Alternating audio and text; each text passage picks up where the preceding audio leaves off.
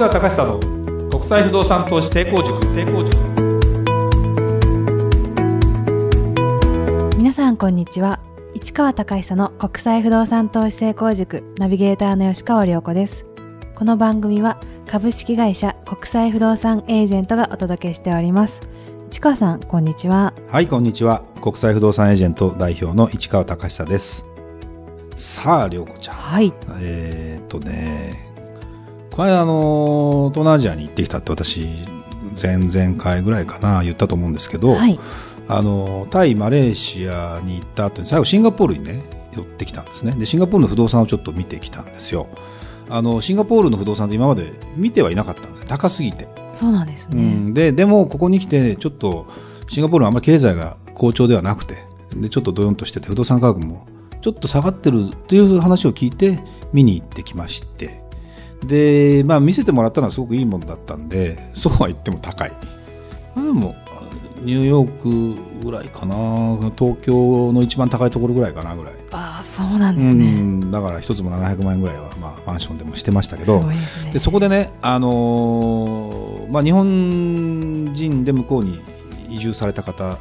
がいて一緒にちょっと不動産見たいということで一緒に見させてもらったんですよ。でその方はもう海の近くに住んでるのかな。で1年か2年かな。でねゆ私もびっくりしたのはねシンガポールは蚊がいないんですよね。え。蚊がいないんですよ。確かに。いいですね。うんでねフロリダの話をした時に湿気があるって言ったじゃないですか、はい。でフロリダに行くと戸建てに例えばプールがありますと言ったら蚊帳みたく顔か顔を入れないようにちゃんとブロックしたようなもう網戸もう全部網戸みたいなのがあるんですよ。そうなんですね。カリフォルニア行くとないんです。だから蚊ってやっぱ湿気がないとダメだからね。でシンガポールでも絶対湿気はあるわけよ。なんだけどない。これってねちょっと僕調べることをちょっと怠慢しまして調べてないんで本当のところは正直わからない。聞いた話をそのまま言うとあの蚊があの飛ばないようにそれを殺してるんじゃないけどえー。国がでもね緑いっぱいあるんだよ。緑いっぱいあるんだけど、まあ、い池もあるから池から普通は発生するじゃない。そうですよね。池をあの池から蚊がボウフラが湧かないように国として何かしてるんかなと思うと怖いなと思って逆にね。ちょっと怖いですそうねそうそうそう。だからちょっとねこの辺りはあのこれ以上言うと嘘つきって言われるかもしれないのであんまりでも確かにいなかったね。いないのはいいですよね。いないのはいいんだけど人工的にやってるのかなわからない、うん、とは思う。でも蚊が一番ね人死に死にますからね。そういう何デング熱とか。そうそうそうそう。ハエハエがいても死なないけど蚊がいたら下手すると人は死ぬので蚊は気をつけなきゃいけないなっていうのは改めて思いながらもあのもうちょっと調べなきゃいけないかなというふうに思いましたね。今度調べてみてください。はい。はい。それでは今日の番組始まりです。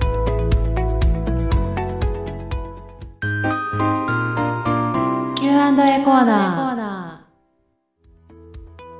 ーそれではリスナー様からの質問に答えるコーナーです。早速今日の質問をご紹介いたします。ドイツの不動産の魅力とは何ですか？というご質問をいただいておりますいつもポッドキャストを楽しく聞いています。これからもぜひ続けてください。え市川さんがおすすめしているドイツの不動産がとてもよく売れているようですがその魅力を分かりやすく教えてください。とのことです。はい。ドイツの不動産ということでですね。なかなかあの日本でドイツの不動産を扱っている会社っていうのはあんまりほまあない。まあ他にあるんですけどそんなに多くない。でヨーロッパ自体を扱っている国不動産を扱っている人っていうのは日本でもほとんどいない。はいっていうのが実は今実態でまああのなかなか遠いっていうのもあるし、えーそんなになんでしょうね。一気火星にやってもまあ儲かるか儲からないかっていうことで言うとそこまでいかないのかもしれないですね。だからっていうこともあるんですけどドイツの不動産って言ってもですね実はまあ場所にもよりますねと。ドイツイコール全てではない、まあ、ドイツっていう国はベルリンというのが首都ですと。でドイツは歴史的に言うと第二次世界大戦で負けた国。日本も負けましたね。はい。ドイツも負けましたね。はい。でドイツはどうなったかというと東西に分け分分かれちゃったわけですよ。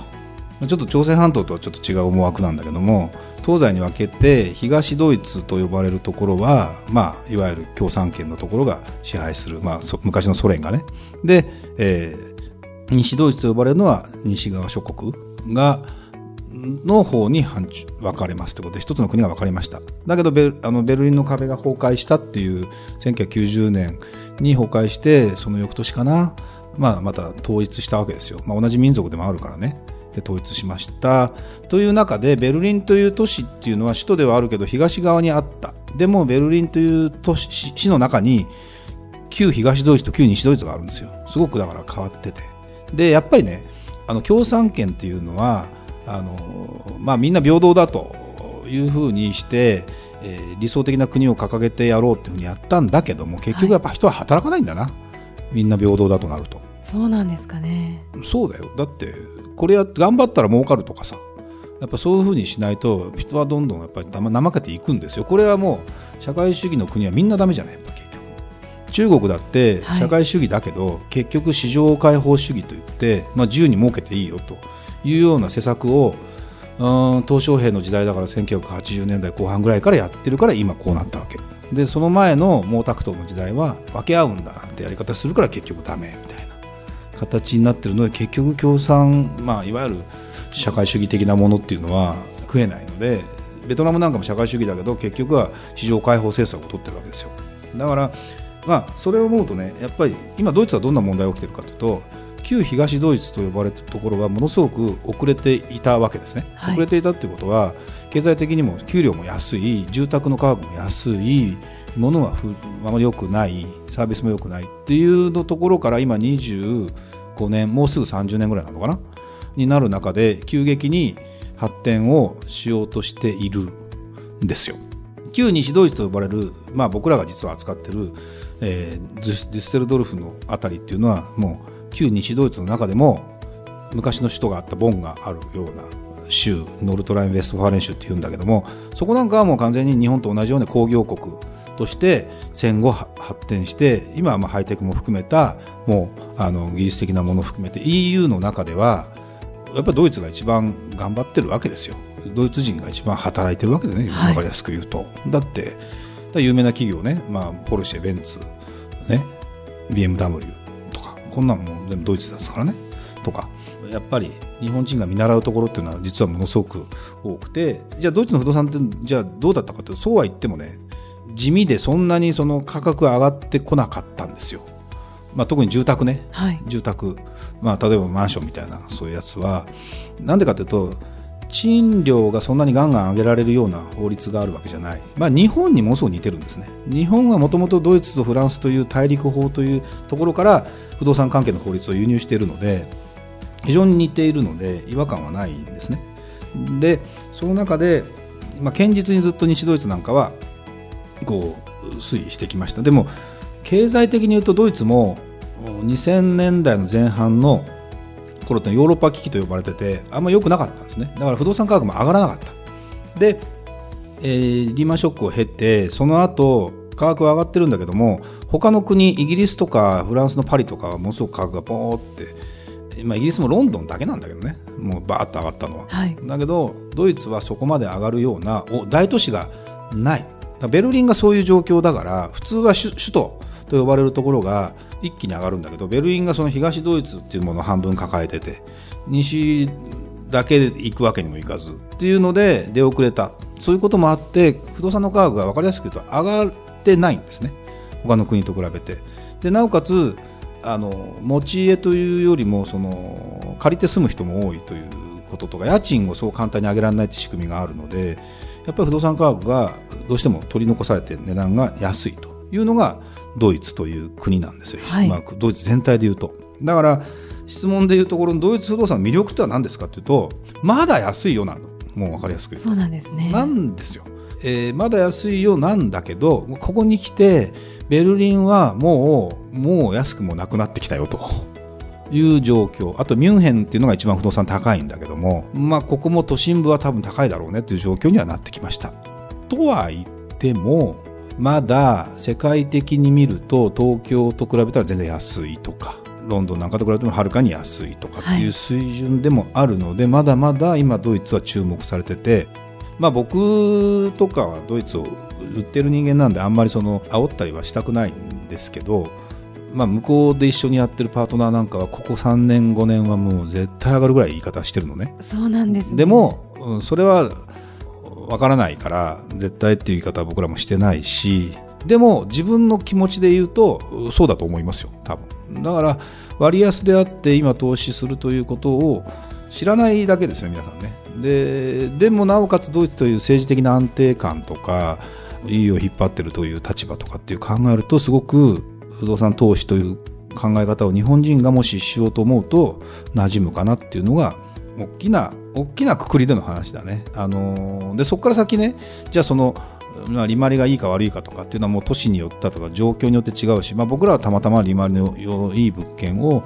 なんていうのかな紹介できるような立ち位置にはありますけど、はいなかなかそう簡単にはいかないケースもあるのでそういうことなんかはですねまあ見ていただければいいと思うんですねだからそんなこともあってね今ドイツ行きましょうよというツアーみたいなものに参加してくださいねみたいな感じで、まあ、現地集合なんですけど基本的にはだからそういうなんかをまあ行ってみて実感していただくっていうのがいいのとやっぱり比較するのが本当は一番いいのでイギリスとかもね含めて、まあ、見るっていうことなんかがいいのかなと。もちろんあのいけるいけないとかねいろんな事情があると思いますけどやっぱり海外を視野に入れた投資をもししたいという方はですね行くという覚悟は持ってほしい、まあ、お金もかかるけどね、はい。でも行かないで買うのはどうかなやっぱりという気はする。でただあのー昨今、まあ、なんこのポッドキャストでもやってるアメリカのフロリダみたくその観光地ではないのでそんなになんだろう。観光観光してした場所ではない。ただ観光観光した場所で投資するよりは投資はまたちょっと別っていう考え方もあるし、まあ、近くでドイツ行ったってすぐ近いわけですよ。パリなんか500キロだし、ね、ロンドンも500キロだから、はい。東京大阪ぐらいしかないんだからだから一回行っていただいて、このデュッセルドルフとかに行ってもらって、そこから観光するとかね、全然そういうのでもいいのかなという気もするので、あの、せっかく行ったということであれば、すごく僕はいいのかなというふうに思いますね。はいありがとうございました。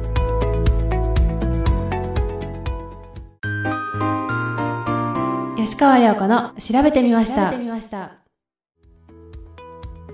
吉川亮子の調べてみましたのコーナーですこのコーナーは私ナビゲーターの吉川亮子が不動産や海外に関することを自分なりにいろいろ調べて皆さんにプチ情報としてご紹介しようというコーナーです、えーさて前回に引き続きアメリカのフロリダ州について調べてみました。今回はこのポッドキャストの番組のディレクターを務める橋本さんに、えーフロリダというと何をイメージしますかって聞いてみたんですが最初に返ってきた答えがマイアミ・マーリンズでした。野球チームですね、えー市川さんはそういう意味ではフロリダというと何をイメージしますかという質問に関してはいかがでしょうか？これね、本当あの、まあ、今仕事として不動産ね、フロリダの不動産売ったりもしてるので、まあもう今はあれですけど、最初に僕は本当にあの、ディズニーワールドに行きたくて、はで、子供がまあもう大きくなっちゃったんで、もうはい。実はタイミング逃しちゃったんだけど、えーマイルがものすごく溜まってる時期があって、その時に子供連れてどこ行こうと思って、ディズニーランドっていうのはあの西海岸にあるんですね。今、あの、あそこ、大谷君が行ったアナハイムエンジェルスの本拠地のあのところにあるんですけど、ロサンゼルスのちょっとしたとこね。でそれって東京と同じディズニーランドしかないんだけどディズニーワールドっていうのはとにかくもう桁が違うんだと。いいですね。だからとにかく家族子供が小学生の頃かな。あ十何年前かな。行こうと思っていたんですよで飛行機のあの予約というかマイルが溜まってたんで家族全員でってそこまでしたら転勤になっちゃって仕事やっぱり休めないなってんで結局行き行かずじまい。そうなんですね。そうなの。だからねやっぱりフロリダっていうとディズニーワールドっていうのが私の中でまず一番うんだね。あの最近は、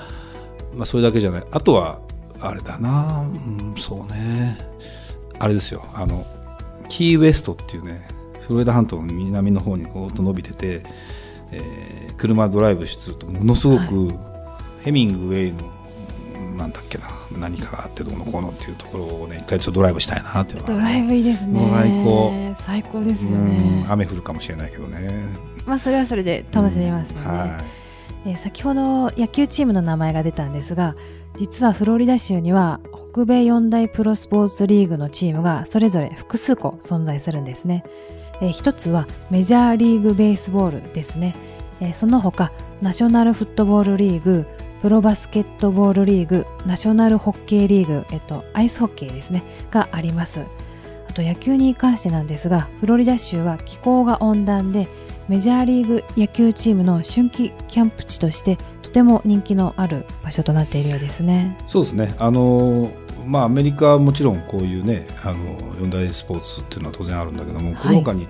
あのテニスの錦織君がいるところなんかもフロリダじゃないですか。そこにもうあの大きなアカデミーみたいなのがあったりして、そこを拠点にしてたり、松山英樹がいるのはフロリダかな。やっぱりスポーツ選手があのスポーツするには年間やっぱ寒い時期ってなかなかできないからね。はい冬季ウィンタースポーツ以外はねと思えば